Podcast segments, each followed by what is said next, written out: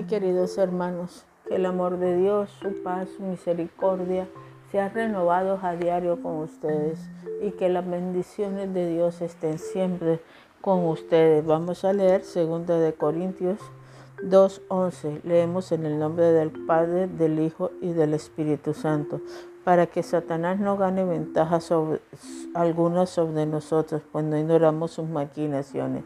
Vamos a hablar de lo que es y lo que no es la guerra espiritual.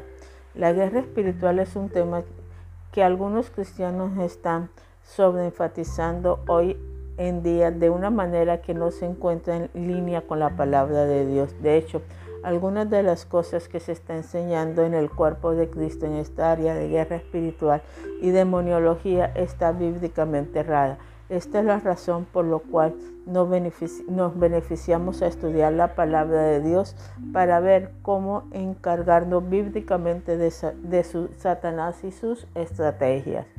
Muchos creyentes se tornan temerosos si se habla acerca del diablo, de los demonios, espíritus malignos y sus actividades. Muchas personas al parecer piensan que será mejor jamás mencionar el diablo o los espíritus malignos, pero si no se le enseña a los creyentes cómo acercarse al diablo. El enemigo simplemente andará rampante, celebrando un gran carnaval en su vida, debido a que no sabrá de su autoridad bíblica. Necesitamos conocer a nuestro enemigo. La Biblia dice que no debemos ser ignorantes con las maquinaciones de Satanás. No ha cambiado en lo más mínimo en el mundo. Este es el mismo diablo viejo que siempre ha sido y emplea las mismas tácticas que siempre ha empleado.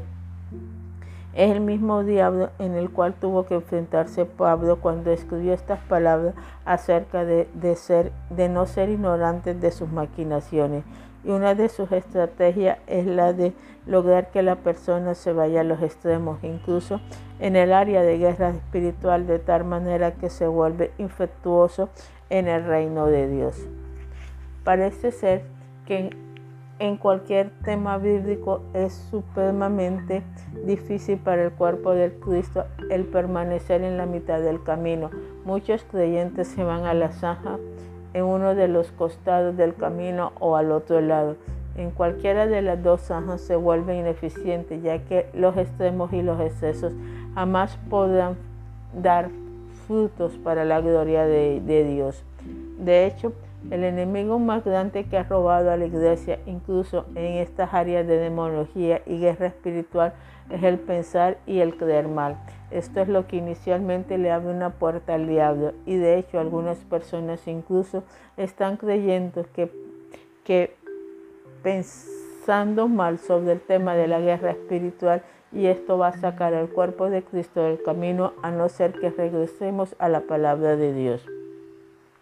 El pensar y el creer mal eventualmente lleva a actuar mal.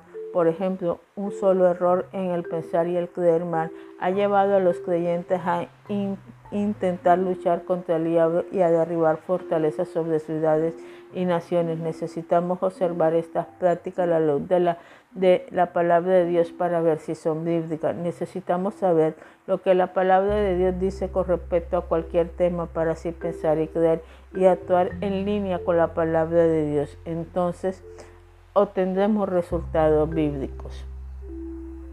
Claro, está, existe una guerra espiritual legítima. La guerra espiritual es un tema bíblico y no eh, y no uno en el cual deberíamos estar interesados y uno en el cual deberíamos estar interesados, ya que cada uno en algún momento de su vida cristiana deberá tomar su posición en la guerra espiritual. Después de todo existe una verdad y el hecho de que hay un adversario en formación contra nosotros y estamos en el ejército del Señor. Sin embargo, las personas con frecuencia toman estas verdades y corren hacia los extremos y al error sus pensamientos parecen ser, bueno, un ejército pelea contra el enemigo para derrotarlo, así que peleamos contra el diablo para que podamos derrotarlo. Jesús ya peleó contra el diablo y lo venció. Esto es, esto es la razón por la cual Jesús nos dijo negociar entre tanto que vengo. Lucas 19, 13.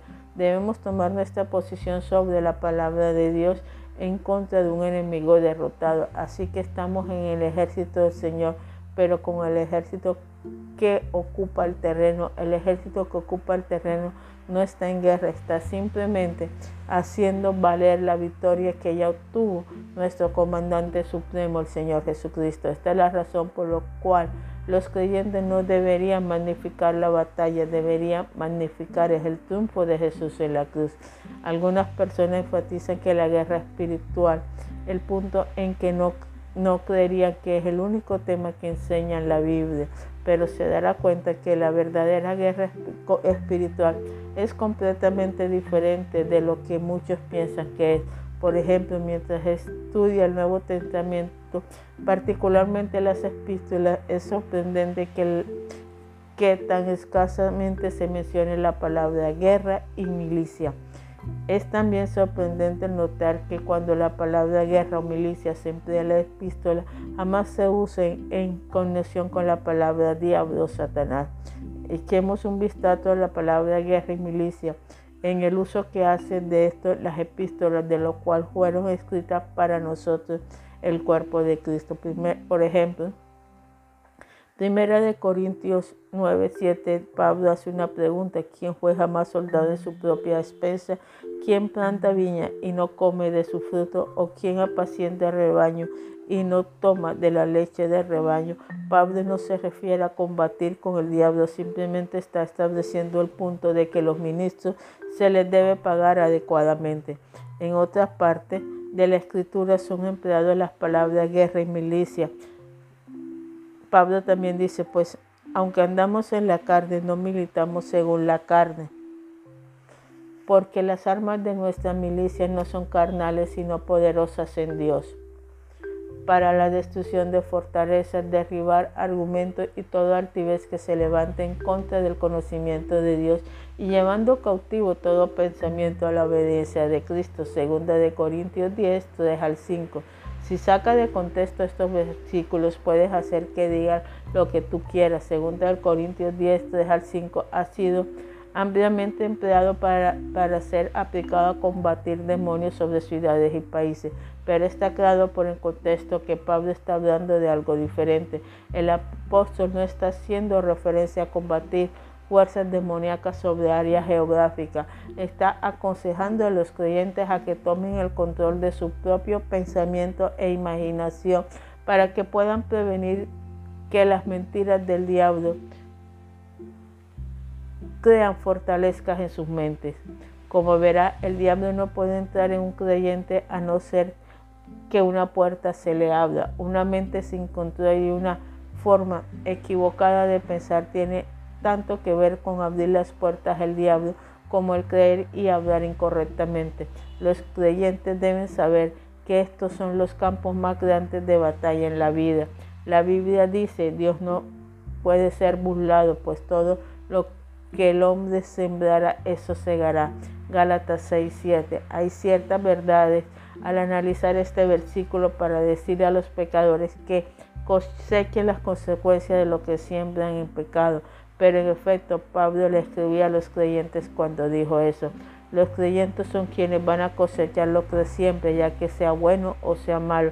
Así que están sembrando palabras, acciones y hechos cada día, de los cuales eventualmente van a cegar una cosecha buena o mala, y la actividad demoníaca no está necesariamente involucrada. Lo más importante de todo esto son las palabras siempre, porque la Biblia dice que hay vida y muerte en el poder de la lengua. Proverbios 8, 18, 2. El pensar mal crea mal y el hablar mal son formas en que los creyentes con o sin conocimiento le abren puerta al diablo de su vida. Esta es la forma en que los creyentes le permiten construir fortalezas en la mente y en sus vidas. Por lo cual, al leer 2 de Corintios 10, 3 al 5, en su contexto completo le está diciendo a los creyentes que la verdad de la palabra de Dios es una fuerza espiritual lo suficientemente poderosa para vencer mentiras y los engaños que Satanás intenta crear en nuestra mente con el fin de, de llevarnos cautivos. ¿Qué más dice la epístola acerca de guerra y milicia? Este mandamiento, hijo Timoteo, te encargo para que confrontes a las profecías que se hicieron antes en cuanto a ti. Milites por ella la buena milicia, manteniendo fe y buena conciencia, de, echando lo, lo cual naufragaron en cuanto a la fe de algunos. Primera de Timoteo 1, 18 y 19 como le dijo Pablo a Timoteo que militara la buena milicia, manteniendo la fe y una buena conciencia. En otras palabras, simplemente le está diciendo a Timoteo, manténgase en la pelea de la fe, cumpla con el llamado de Dios en su vida. Eso es la manera como va a militar la buena milicia en esta vida. El diablo ni siquiera se menciona en la escritura, en esta escritura. Las afirmaciones estas son un reto para, para que Timoteo como joven ministro cumpla con su ministerio sin ser disuadido por ningún tipo de posición que pudiera enfrentar. Pablo le da otra amonestación a Timoteo con relación a la milicia. Tú puedes sufrir penalidades como buen soldado de Jesucristo. Ninguno que milita se enreda en los negocios de la vida a fin de agradar a aquel que le tomó por soldado. Segunda de Timoteo 2, 3, 4. Cuando leemos el contexto completo del pasaje encontramos que no tiene nada que ver con el diablo. Pablo simplemente está diciendo, dedícate al llamado de Dios en su vida sin importar el costo. Le está diciendo a los creyentes que hay un precio que pagar para ser un buen soldado de Jesucristo. Se requiere disciplina y dedicación. Pablo le está dando a Timoteo una ilustración para recordarle y animarlo a mantenerse libre de los afanes del mundo y de cualquier estorbo que le distraiga de servir a Dios y ministrar efectivamente. En otras palabras, en otras partes de las escrituras observamos el término guerra guerra y guerra empleados con relación a pleitos, controversias, contiendas que ocurren debido a los problemas sin control en la carne del creyente. Santiago 4.1.2 nos dice, ¿de dónde vienen las guerras y los pleitos entre vosotros? No es de vuestra compasión, no es de vuestras pasiones las cuales combaten con vuestros miembros, codicias y no tenéis, matáis y ardéis de envidia y no podéis alcanzarla, combatir y luchar, pero no tenéis lo que deseas porque no pedís. Aquí la palabra guerra se emplea para describir los resultados de la actividad de la carne no restringida y no tiene nada que ver con el diablo. De acuerdo a Santiago, la guerra espiritual está relacionada casi en, en su totalidad con compartir las pasiones de la carne que vienen a destruir nuestro desarrollo espiritual y observar nuestro y estorbar nuestro crecimiento en Cristo. Necesitamos crucificar la carne de la misma forma con que lo hicieron entonces los cristianos. Gálatas 5:24. Cuando no crucificamos y da por servidumbre en servidumbre, primera de Corintios 9:27, podemos contar con tener problemas en nuestra vida y no necesariamente inspirados por, el demonio. Finalmente, Pablo hace referencia en la guerra en primera de Pedro 2.11 cuando dice, Amados, yo ruego como extranjeros que peregrinos que os obtengan de los deseos de la carne que batallan entre el alma. Nuevamente no se hace referencia alguna del diablo en los estorbos, tal como lo hizo Santiago. Pedro emplea la palabra batallar para describir vívidamente la guerra entre las pasiones de la carne y del alma, la mente y la voluntad y las emociones. Pablo también hace, se refiere a la carne no regenerada, rebatiendo contra la mente, pero ve otra batalla, otra ley en mis miembros, que se revela contra la ley de mi mente y que me lleva cautivo a la ley del pecado que está en mis miembros. Romanos 7, 23. Hemos visto entonces que la palabra guerra y milicia son empleadas, son empleadas en la Biblia. El diablo no se menciona ni una sola vez en esta. Aún así, cuando escuchamos a la palabra, a las personas hablar, pensaríamos que la guerra espiritual es el único tema de la Biblia. Doctrinalmente hablando, algunas personas han convertido un pequeño motículo en una montaña. Supongo que se debe a que algunos cristianos quieren, quieren culpar de todo al diablo, pero en las epístolas la palabra guerra y milicia tiene que ver primordialmente con sujetar la carne y controlar nuestra vida de pensamientos. Solo se puede lograr esto por medio de la palabra de Dios y con la ayuda del Espíritu Santo. La guerra que tenemos es con nuestra carne también y con nuestras pasiones y no podemos echarle la culpa al diablo de esto. No abramos puertas, permanezcamos en santidad, escudriñando la palabra de Dios y estudiándola y no desconozcamos todo lo que ella quiere decirnos para que nosotros podamos ser personas que crean en nuestro Señor Jesucristo, porque sabemos que la victoria es de nosotros, ya que Él venció al enemigo en la cruz del Calvario. Gracias. Si quieres estudiar más sobre estos temas, te invito a leer mis libros que se encuentra en, Amazon. Lo puedes encontrar buscando el autor. El nombre es Elba Diceo Galeano. Ahí encontrarás los libros que yo he escrito sobre estos temas y muchos otros. Que Dios te bendiga, mi hermano. Amén.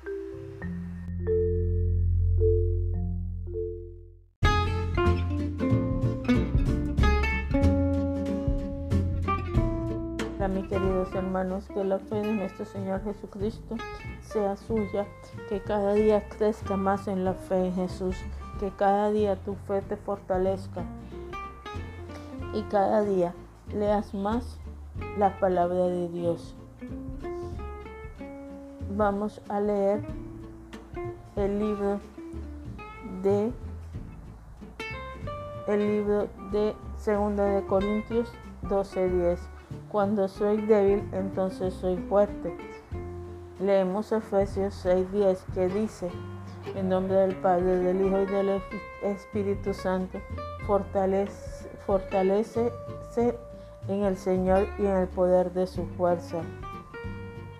En muchas ocasiones las circunstancias en las cuales nos enfrentamos en la vida podemos sentirnos débiles, vacíos impotente, pero gracias a Dios podemos recostarnos sobre las promesas de Dios. Podemos ir a la roca y pararnos firmes sobre su palabra. Pablo dijo, pues fuimos abrumados sobremanera más allá de nuestra fuerza, de tal motivo que aún perdimos la esperanza de conservar la vida, pero tuvimos en nosotros mismos sentencia de muerte para que no confiáramos en nosotros mismos, sino en Dios para que resucite a los muertos. Corintios 1, 8, 9. Confía en Dios es confiar en su palabra. Esto es en donde están hallados muchos creyentes. Tratan de ser fuertes en su propia fuerza y no se dan cuenta que toda la fortaleza que necesitan se encuentra en la palabra de Dios. La razón por la cual necesita ser fuerte en el Señor y en el poder de su fuerza es para que pueda mantener su terreno en contra de los engaños de Satanás en el día malo. Efesios 6:13 El día malo es aquel en el cual Satanás vendrá a examinarlo, a probarlo y a tentarlo, y tendrá que ser fuerte en el Señor y en el poder de su fuerza para poder tomar su posición de en su contra. Una de las formas en que se fortalece en el Señor es vistiéndose vistiendo toda la armadura de Dios. Efesios 6, 11, 18. Se viste toda la armadura de Dios por dos razones, como protección en su vida de oración. Una vez que tienes la armadura puesta, estás listo para orar, orar, estás vestido por la oración. El objetivo de ponerte la armadura es poner es poder entrar en oración para ayudar a mantenerte firme en la vida en contra de los engaños, pruebas y adversidades del diablo, ya que necesitas la armadura de Dios para fortalecernos en el Señor. Entonces debemos examinarla y investirnos más, más de cerca. En primer lugar nos dice, vestidos de toda la armadura de Dios, Efesios 6, 11. Podemos saber que vestidos o la palabra vestido, el significado es, entender el sentido de sumergir al interior de un vestido, el de investir con ropa, el de arreglar o vestir, el de dotar, tener o ponerse algo. Así que fortalecerse en el Señor debes ponerte o sumergirte en la armadura de Dios como su protección contra los engaños del enemigo. La Biblia dice, toma toda la armadura de Dios. De acuerdo con la concordancia de esto, la palabra tomar significa tomar hacia arriba. En otras palabras, una vez que tienes puesta la armadura, tienes que hacer algo, utilízala. Pablo empleó aquí el ejemplo de la armadura de un soldado romano para darnos un retrato de cómo es la armadura de Dios. El yermo de la salvación es el conocimiento de su posición en Dios debido a, su salvación y redención en Cristo. El yermo de la salvación está directamente relacionado con las oraciones que Pablo oró por la iglesia de Efesios 1 del 17 al 22 para que el Dios de nuestro Señor Jesucristo os dé espíritu de sabiduría y de revelación en el conocimiento de Él. El yermo de la salvación incluye renovar su mente para conocer y comprender sus derechos y privilegios en Cristo, quien es en Cristo. Además, proteger su mente, el principal campo de batalla de Satanás. Ceñidos con la verdad, el cinturón de la verdad representa un entendimiento claro de la palabra de Dios. Como el cinturón de un soldado, este sostiene todo el resto de la armadura en su lugar. Sus lomos deben estar ceñidos con la verdad de la palabra de Dios, ya que no va a llegar a ningún lado lugar en la oración a no ser que la palabra de Dios more en usted. Juan 15, 7. Una vida de oración exitosa debe basarse en las promesas de la palabra de Dios. Luego debe tener puesta la coraza de la justicia. Esto hace referencia a su posición correcta frente a Dios. Cuando acepta a Jesús se convierte en la justicia de Dios en Cristo. Segunda de Corintios 5:21. No podrá enfrentar al diablo si no estuviera en la posición correcta frente a Dios, pero debido a su redención en Cristo, si tiene esa posición correcta frente a Dios, está sentado como coherederos en Cristo y sus hijos también herederos, herederos de Dios y eh, coherederos con Cristo. Romanos 8, 17. Sus pies deben estar casados con el texto del Evangelio de la Paz. Para ser efectivo en la oración, debe caminar a la luz de la palabra, primera de Juan 1.7. O, o como dice el Salmo 119.30, la exposición de tu palabra me alumbra. Es difícil caminar cuando el sendero que está delante es oscuro, pero con la luz de la palabra de Dios jamás tienes que caminar en oscuridad bajo el dominio de Satanás. En el instante en que la luz de la palabra de Dios llega, la fe llega. El alimentarse y el meditar en la palabra de Dios trae luz y fe. La fe es por el oír y el oír por la palabra de Dios. Romanos 10, 17 y la fe en la palabra de Dios es su más grande defensa contra los ataques de Satanás en contra de su mente y de su vida. Luego debe tomar el escudo de la fe. Fíjese que el versículo 16 dice, sobre todo tomad el escudo de la fe. ¿Por qué dice la Biblia sobre todo? Leamos el resto del versículo, sobre todo tomar el escudo de la fe con que podrás apagar todos los lardos del fuego del maligno. Sobre todo lo demás, tome el escudo de la fe, porque esto es lo que empleará para apagar los dardos de fuego con que el maligno tratará de asaltarlo. El escudo de la fe tiene que ser empleado todos los días de la vida y también en su vida de oración. Mientras esté orando, el diablo enviará todo tipo de dardos de fuego a su mente para lograr que su atención se desvíe y evitar que permanezca en fe tendrá que apagar sus dardos de fuego con el escudo de la fe en la palabra de Dios. Luego también necesita emplear el escudo de la fe todos los días de su vida en contra del diablo, ya que debe mantenerse con fe diariamente, no solo cuando ora, debe pensar, pensar fe y hablar fe continuamente para así no darle al diablo lugar en su vida. Si se mantiene en la arena de la fe, en las promesas de Dios, podrá, podrá pararse firme contra Satanás y, poner, y ponerlo en retirada. La palabra de la espada del Espíritu porque hay una especie de espada del espíritu. ¿Alguna vez se detuvo a pensar en esto? Cada parte de la armadura es para protección o para defenderse, exceptuando la espada del espíritu. E, esta es la, es la palabra de Dios, es la única pieza de la armadura con la cual peleará contra Satanás. No peleará contra Satanás con el yermo que lo protege, no peleará contra Satanás con el escudo de la fe o el cinturón de la palabra como lo defiende. No podrá pelear contra Satanás con su coraza de justicia o con los zapatos del Evangelio.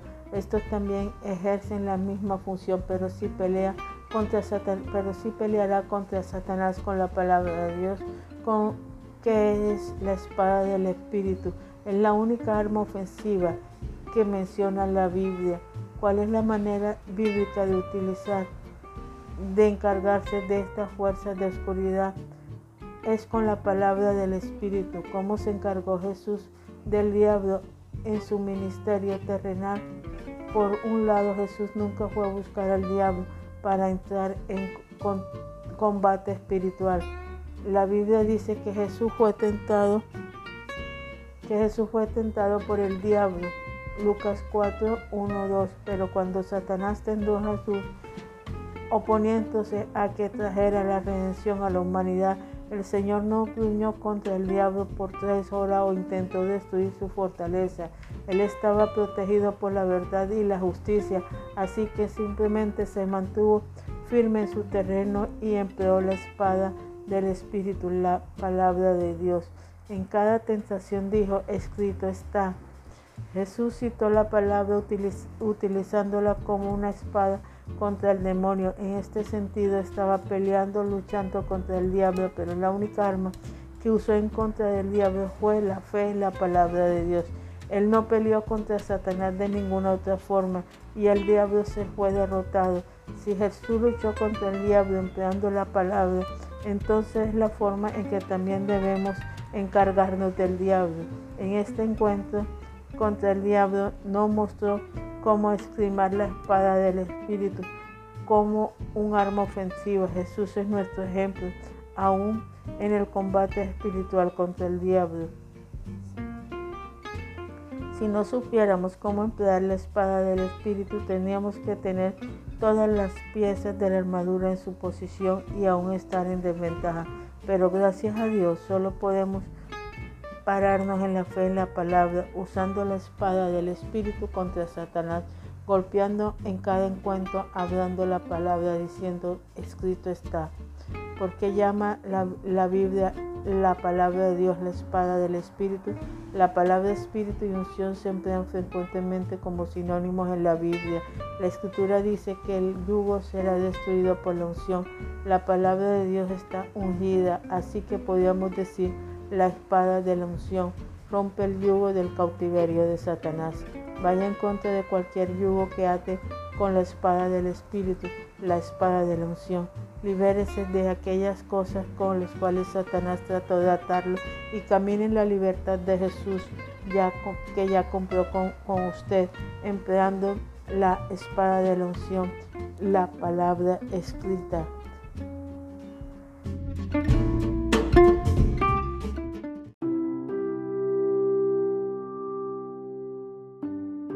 Hola mis queridos hermanos, que la paz de nuestro Señor Jesucristo esté con nosotros.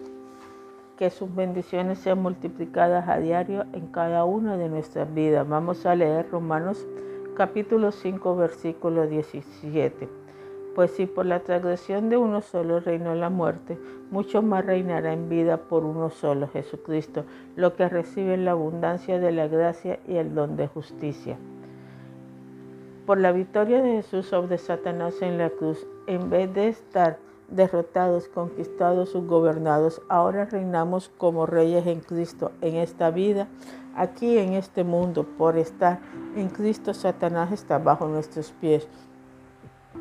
Antes servíamos como esclavos a Satanás y a la muerte espiritual, pero ahora reinamos en una vida a través de Cristo. Esto es parte de la riqueza de nuestra herencia en Cristo. ¿Suena esto como una iglesia siendo dominada por demonios y espíritus malignos? No. ¿Cuándo dice la Biblia que reinamos sobre Satanás y sus maquinaciones contra nosotros? En una vida sin problemas, cuando vaya todos al cielo, no. Los creyentes reinan como reyes ahora en esta vida. Nosotros hemos nacido de nuevo, hemos, hemos convertido en nueva criatura en Cristo Jesús y ahora los victoriosos, no los derrotados, y somos personas que somos victoriosas, somos una iglesia victoriosa, no una iglesia derrotada. Si reinamos como reyes ahora en esta vida a través de Cristo Jesús, esto es parte de la sabiduría que el Espíritu Santo está tratando de llevar al cuerpo de Cristo en estas oraciones inspiradas por el Espíritu en el libro de Efesios. En tiempos pasados servíamos como esclavos a Satanás, pero ahora andamos en vida nueva. Ahora debido ahora debido a que estamos justamente sentados con Cristo en los lugares celestiales, reinaremos como reyes a través de nuestro Señor Jesucristo.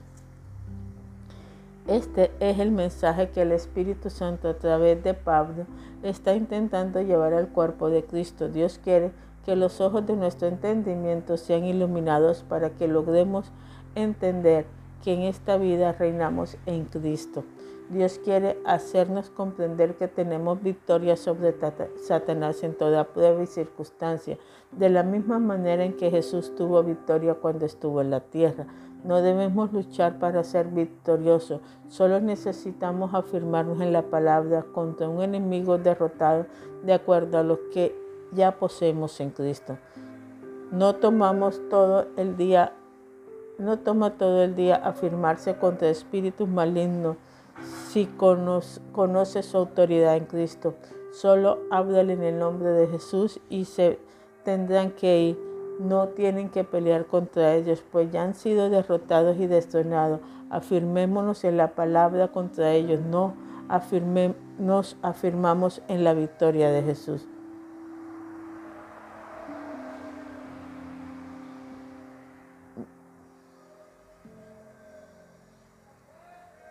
Tenemos autoridad sobre, sobre nosotros y nuestra casa.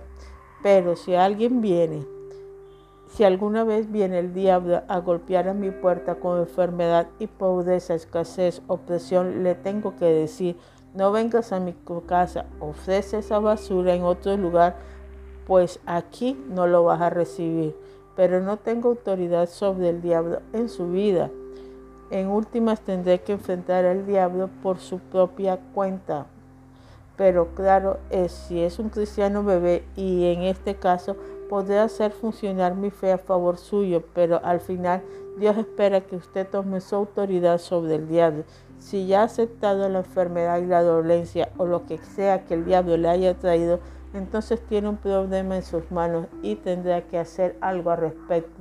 Pero gracias a Dios, algo puede hacerse en el nombre de Jesús. Si le da permiso a alguien, puede orar por usted fe, pero realmente tiene que hacer algo para tomar autoridad sobre el diablo por sí mismo.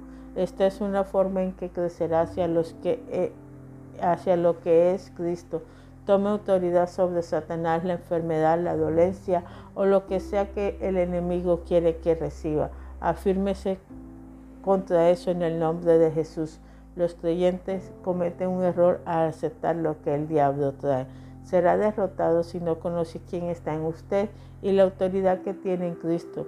Cuando falla, desconociendo que es más grande vive en usted, va a permitir que el diablo tome ventaja. Satanás domina a las personas no salvas que están en el reino de la oscuridad, están bajo su autoridad, pero él y sus legiones están dominando demasiado a los cristianos que no conocen su autoridad o no la ejercen.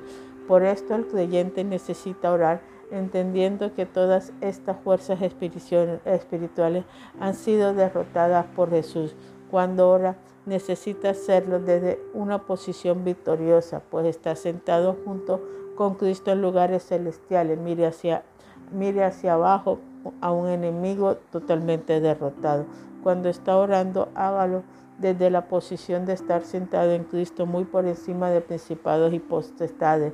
La victoria de Jesús es su victoria, por lo que Jesús hizo es libre del dominio de Satanás.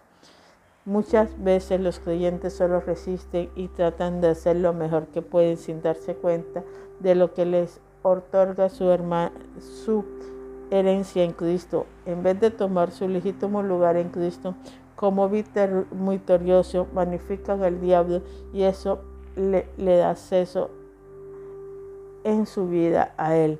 Medite en el lado negativo de las cosas y se convertirá en aquello a lo cual medita, en lo que está pensando y en lo que está meditando, es lo que está creyendo. Lo que está creyendo es lo que usted habla y e, eventualmente lo que está creyendo y hablando es lo que va a ocurrir. Esto se aplica también en el área de demonios y actividades demoníacas. Si cavilen los pensamientos del diablo, se va a deprimir, oprimir y caerá en error o puede pensar en la palabra y sus pensamientos serán iluminados, alumbrados e inundados con luz. Puede andar por todos lados predicando lo fuerte que es el diablo o puede ubicarse en el lado positivo donde los ojos de su entendimiento han sido iluminados para ver la sabiduría de Dios. Entonces estará en el lado bíblico y en el lado de la victoria que es el lugar que le corresponde como creyente debido al triunfo de Jesús en la al triunfo de Cristo en la cruz. Porque sé que Jesús derrotó al diablo, eso es lo que pienso y de eso es lo que hablo. Y el más y es más grande me pone por encima en la vida y hace que tenga éxito, pues le doy lugar a Dios y al poder de su palabra, no al diablo. Los cristianos, los cristianos están derrotados porque creen que es más grande el que está en el mundo que aquel que está en ello. Lo tienen al revés en sus pensamientos y después proceden a confesarlo. Muchos son derrotados en la vida por tener una confesión negativa. Siempre están hablando del lado negativo de las cosas y eso va a abrir puertas al diablo. Siempre están diciendo lo que no son y lo que no tienen y hablan acerca de sus debilidades, fracasos y escasez, indudablemente descienden al nivel de su confesión. Si cree y confiesa que el poder del diablo es mayor que el poder de Dios, Satanás lo derrotará. Pero si se mantiene firme sobre su derecho comprado por la sangre de Cristo y lo confiesa, accederá al nivel de su confesión y herencia. ¿Qué cambio habrá en su vida si se afirma en la palabra de Dios contra los ataques del enemigo en toda prueba y dificultad? ¿Qué cambio tomará, tomará lugar si mantiene una confesión positiva en Cristo sin darle lugar al diablo en su vida? Entonces ascenderá al lugar de su confesión, tomará su legítimo lugar en Cristo y será capaz de poseer lo que Cristo ya ha logrado para usted tome su legítimo lugar como la, persona triunfante que es en el Señor Jesucristo, sobre todo en el poder del diablo, ya que Jesús triunfó sobre eso. Padre Celestial, te damos gracias, Dios, porque en ti, Padre Celestial, somos más que vencedores. Gracias, Espíritu Santo, por todo lo que nos enseñas y por todo lo que nos has dado. Amén.